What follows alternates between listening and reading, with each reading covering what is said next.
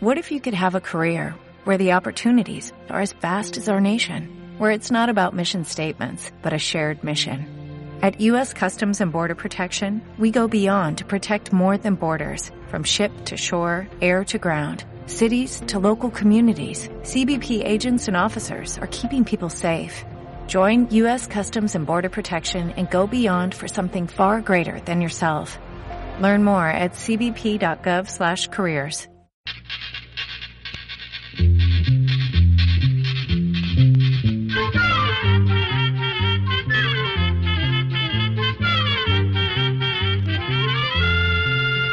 Llegó pa' todo, llegó la escuela,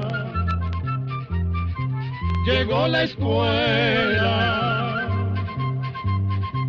llegó por radio.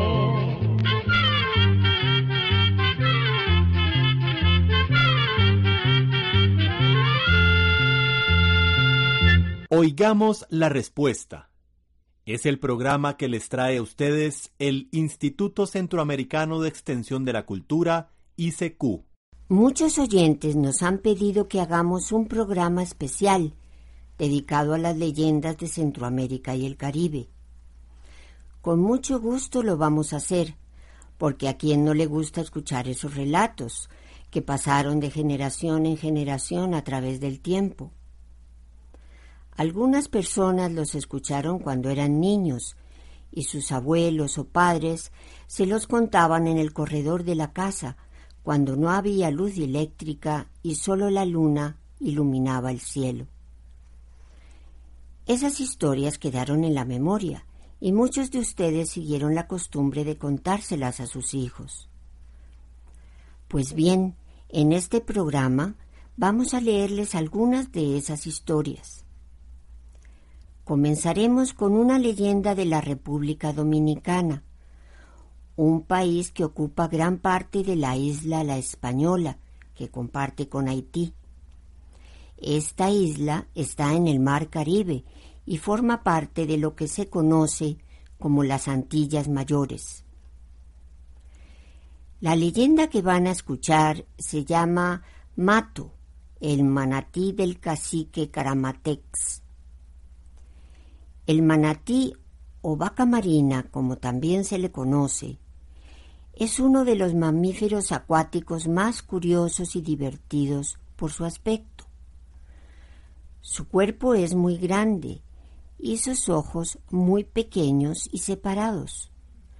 Su labio superior parece la trompa de un elefante, solo que más corta, y tiene las orejas muy grandes.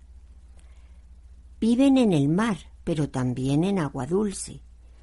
Gustan de las aguas tibias de nuestras tierras y se encuentran en el Océano Atlántico y en el Mar Caribe.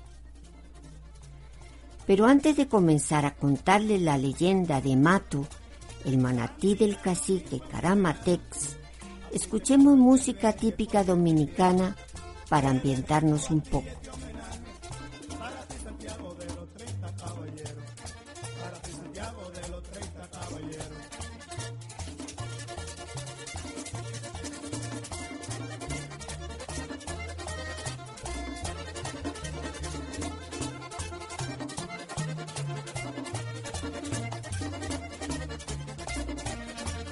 Santiago parece un jardín en el medio del valle del Cibao. Santiago, ciudad que prometa, ciudad limpia y culta me tiene inspirado. Ciudad limpia y culta me tiene inspirado.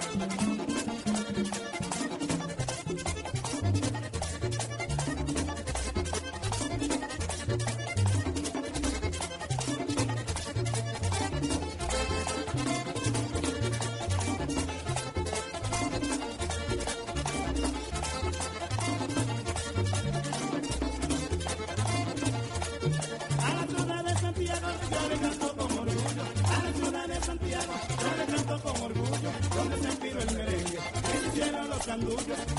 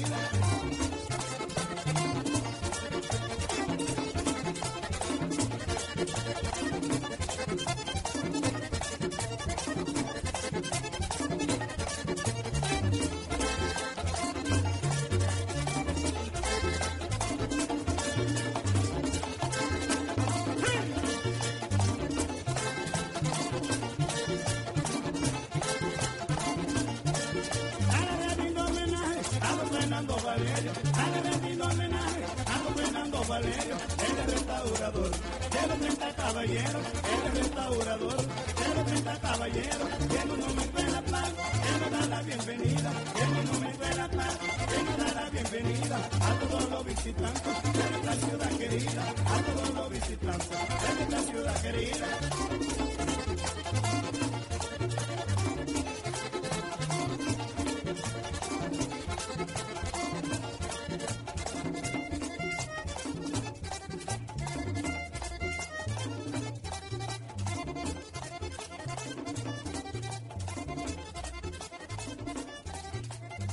Cuenta esta leyenda que un día los indígenas encontraron un raro animal atrapado en las redes de pesca.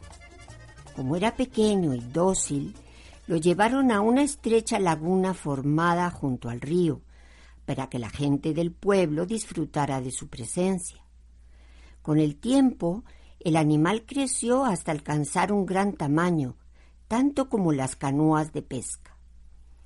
El cacique Caramatec se enteró y fue a ver al animal. Quedó tan sorprendido que solo pudo decir Mato, mato, que significa magnífico, magnífico. Desde ese momento la gente comenzó a llamarlo así. Se acercaban a la laguna y con solo gritar Mato, mato, el animal salía del agua y se acercaba a la orilla. Mato comía cuanto le daban con la mano y se volvió el animal consentido de los niños. También jugaba con los muchachos, se adormecía con la música e incluso permitía que se le subieran encima del lomo.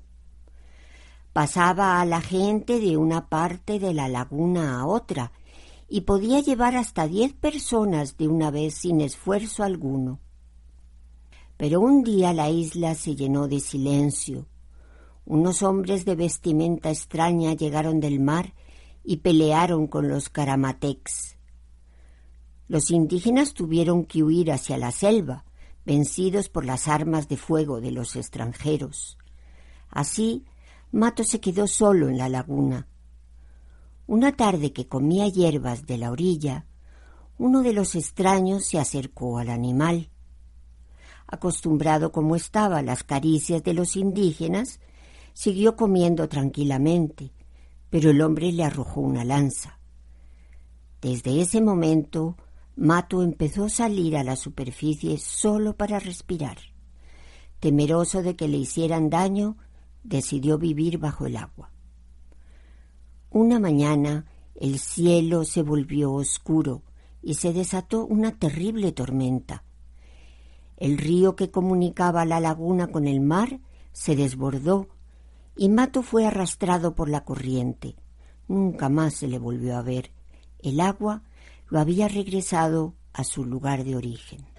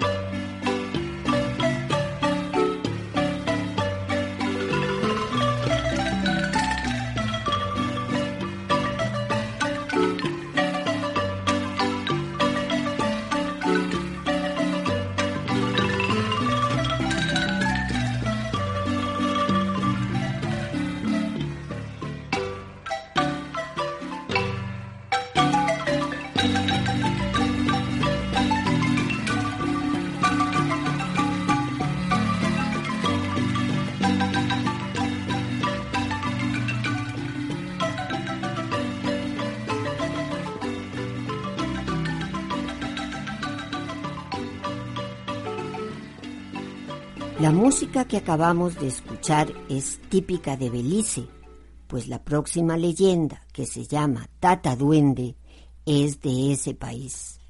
Oigámosla. Dicen los ancianos de Belice que si una persona entra en la selva y de pronto ve como un torbellino de hojas y ramas y además escucha un silbido inquietante que le hacen sentir un escalofrío en la espalda, de seguro se trata de Tata Duende.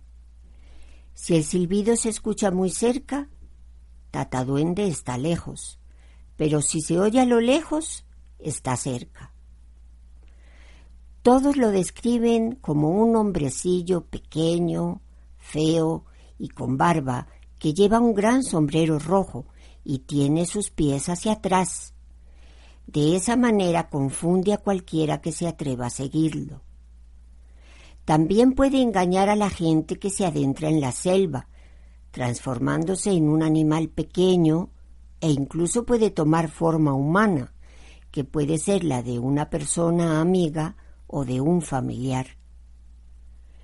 Si las personas andan de casa o molestando a los animales, lo más seguro es que tendrán un encuentro con Tata Duende, y no les irá nada bien pues Tata Duende es su protector y no dejará que nadie les cause ningún daño. Dicen también que hay que tener mucho cuidado si alguien se lo encuentra. Tata Duende nunca muestra sus manos porque no tiene pulgares y le va a pedir al visitante que le muestre las suyas. Si eso sucede, Tata Duende no dudará en arrancarle los pulgares de un solo tirón. Los abuelos dicen que a Tata Duende le encanta comer y por eso conviene ponerle una ofrenda de frutas, tamales y pan. Eso hará que se ponga de buen humor y hasta podría conceder un deseo. Sin embargo, la mejor manera de evitar un encuentro con Tata Duende es no maltratando a ningún animal. Si no, de seguro tendrá un encuentro escalofriante en las selvas de Belice.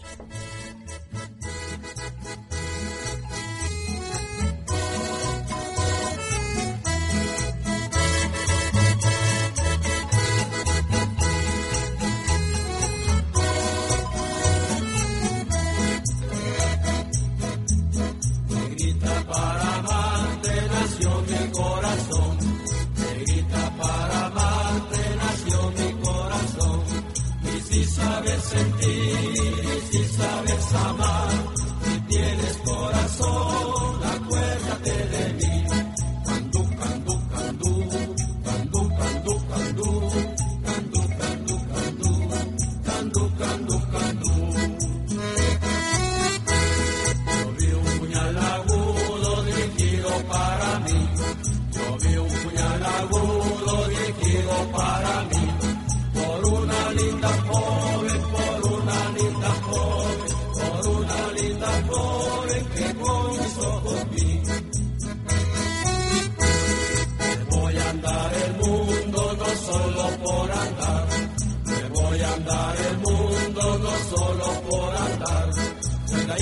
tengo espuelas, soy gallito y tengo espuelas, soy gallito y tengo espuelas, cualquiera puedo cantar.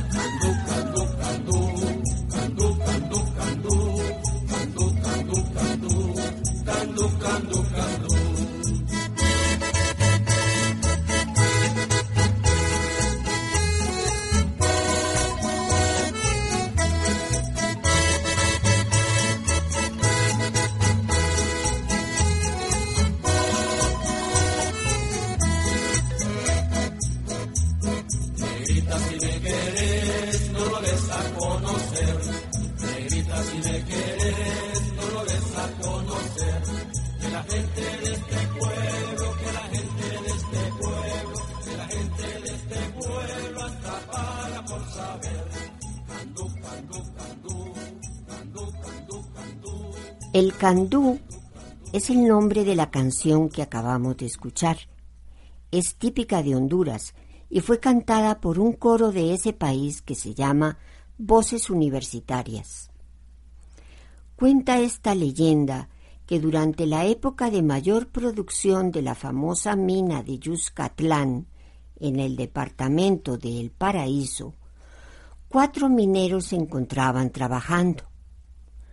Uno de ellos, al martillar, escuchó un sonido muy extraño, muy diferente al que normalmente hace la piedra al quebrarse. Muy sorprendido, el minero notó que el sonido salía de una piedra rara que comenzaba a asomarse. Y lo más intrigante era que aquella piedra, aunque la golpearan muy fuerte, no se quebraba, sino que parecía que se aplastaba. Sin saber qué podría ser, el minero llamó a sus compañeros para contarles lo sucedido, y los cuatro decidieron investigar aquella misteriosa piedra. Con muchas dificultades, los mineros lograron extraer la piedra que resultó ser un bloque enorme que seguro pesaba más de cincuenta kilos. Estaban agotados pero felices, porque al observarla bien comprendieron lo que habían desenterrado. Era el lingote de oro más grande que jamás habían visto. Con gran esfuerzo y entusiasmo, los mineros llevaron la enorme piedra de oro a la boca de la mina, donde pensaban repartirse el tesoro encontrado.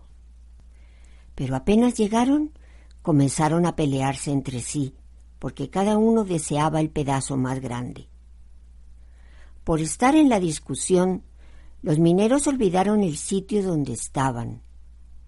La boca de la mina está en la cima del cerro Montserrat, justo donde se forma un inmenso barranco que desciende hasta un pequeño riachuelo pedregoso. Mientras discutían y se golpeaban, la piedra se inclinó y rodó colina abajo por el barranco hasta caer en el riachuelo. Corriendo rápido como un rayo, los ambiciosos mineros bajaron por el barranco hasta el arroyo en busca del tesoro perdido.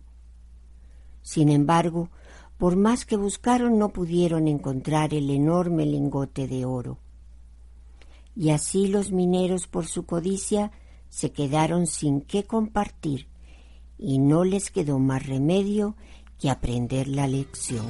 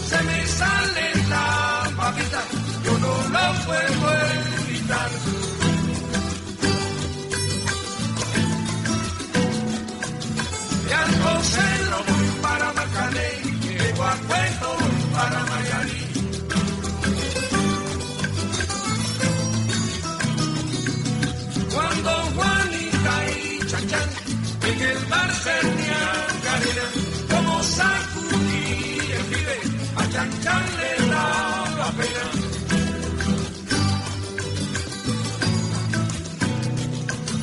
Ya entonces no voy para Marcané, llego a Puerto, voy para Marcané.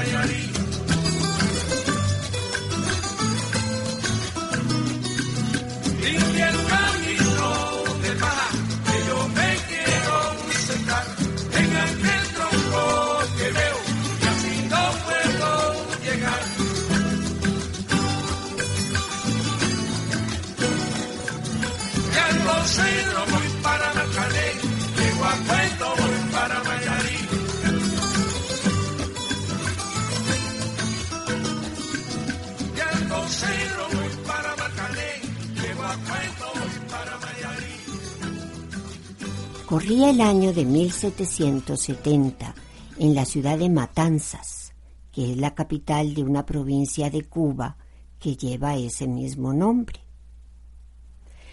Cuentan que allí vivía una viejecita, doña Ramonita Oramas, viuda de Solís, quien tenía como única compañía un enorme perro blanco llamado Capitán.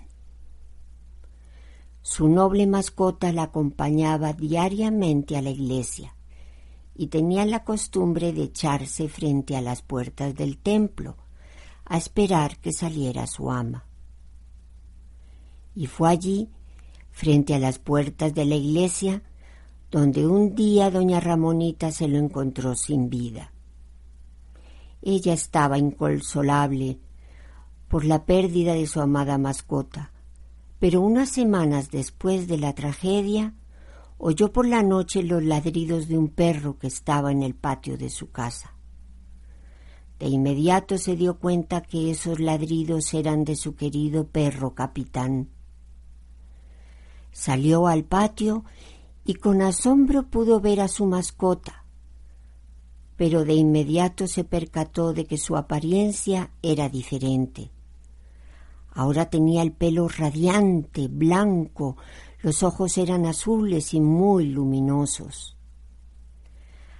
Al año siguiente, doña Ramonita, en su lecho de muerte, confesó a sus amigas que veía a su mascota todos los días y que Capitán se había convertido en su protector invisible les contó que la Virgen le había dado vida eterna a su noble perro para proteger a toda alma buena que caminara de noche en las calles de la ciudad.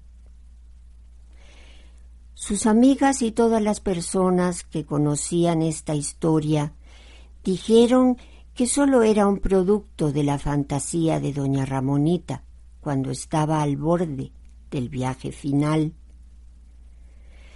pero ocurrió que una noche de marzo de 1771, el maestro don Pablo García vio un perro enorme con pelaje blanco y unos luminosos ojos azules, que desapareció en el momento que él lo miró.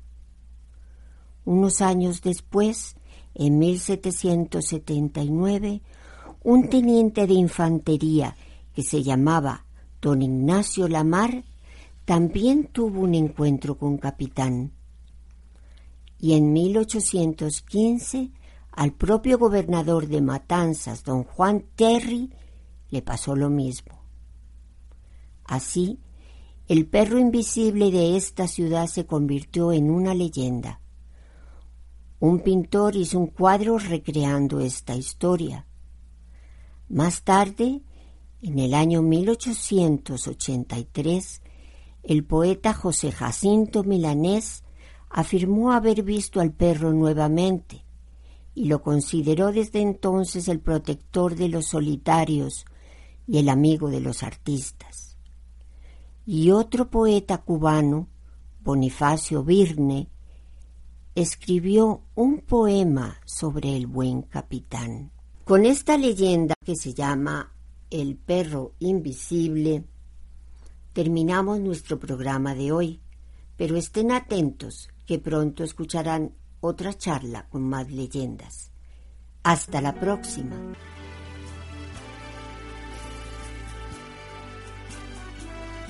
Así llegamos a un programa más de Oigamos la Respuesta. Pero le esperamos mañana, si Dios quiere, aquí por esta su emisora y a la misma hora Mándenos sus preguntas al apartado 2948-1000 San José, Costa Rica. También nos puede llamar a los teléfonos 22 25 52 38 o 22 25 53 38 o mándenos un fax al 22 25 22 27. También le damos el correo electrónico isq.org.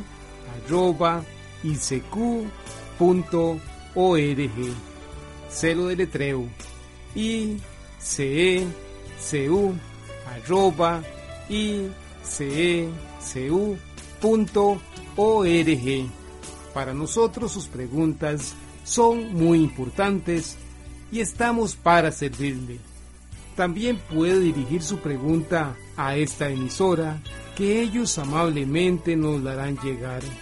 Muy importante, dele su nombre completo, dirección bien exacta ah, y el lugar donde escuche el programa. Recuerde que comprender lo comprensible es un derecho humano. Que Dios le bendiga.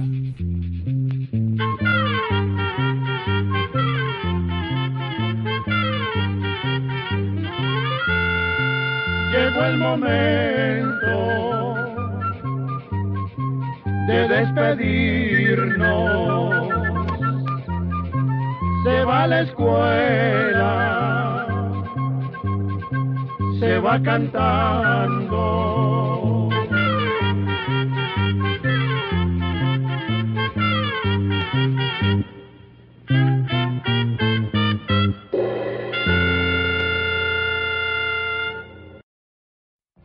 What if you could have a career where the opportunities are as vast as our nation, where it's not about mission statements, but a shared mission?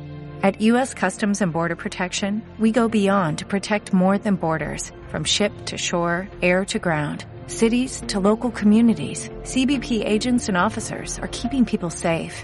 Join U.S. Customs and Border Protection and go beyond for something far greater than yourself. Learn more at cbp.gov/careers.